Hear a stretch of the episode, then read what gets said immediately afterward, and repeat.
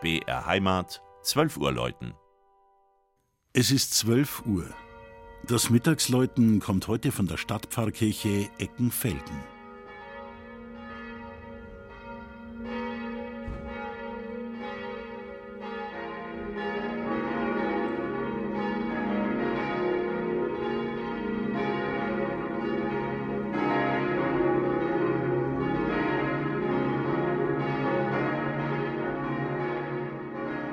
Egal woher und wann man nach Eckenfelden kommt, zuerst sieht man den Turm der Stadtpfarrkirche. 77 Meter hoch auf einer kleinen Anhöhe beherrscht der spätgotische Turm die Silhouette der Stadt. In der Nacht ist er hell erleuchtet und bildet zusammen mit dem barocken Stadtplatz zu seinen Füßen ein durchaus romantisches Ensemble. Dom des Rottals wird die imposante Kirche aus rötlich-braunen Backsteinen respektvoll genannt. Ihre Namenspatrone sind die heiligen Nikolaus und Stephanus. Kein Fürst, kein Bischof gab den Auftrag, als man zu Beginn des 15. Jahrhunderts mit dem Bau begann.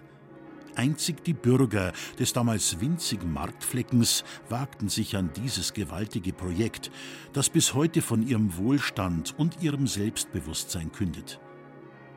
In ihrem Innern war das fünfschiffige Langhaus zunächst rein gotisch ausgestaltet wurde später barockisiert, aber im 19. Jahrhundert wieder weitgehend in den ursprünglichen Zustand zurückversetzt.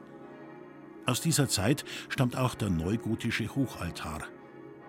Der schlanke, himmelwärts strebende Kirchenraum, die reichen Netz- und Sterngewölbe und einige spätgotische Bildwerke wie die Krönung Marias durch die Dreifaltigkeit, dargestellt in drei Personen, sie machen die kunsthistorische Bedeutung der Kirche aus aber auch andere Geschichten ranken sich um die Eckenfeldener Pfarrkirche.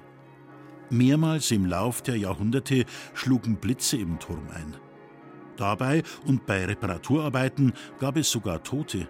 Die große Glocke wurde schwer beschädigt und musste umgegossen werden. Zuletzt zerstörte ein Blitz 1971 die Kreuzblume auf der Spitze des Turms.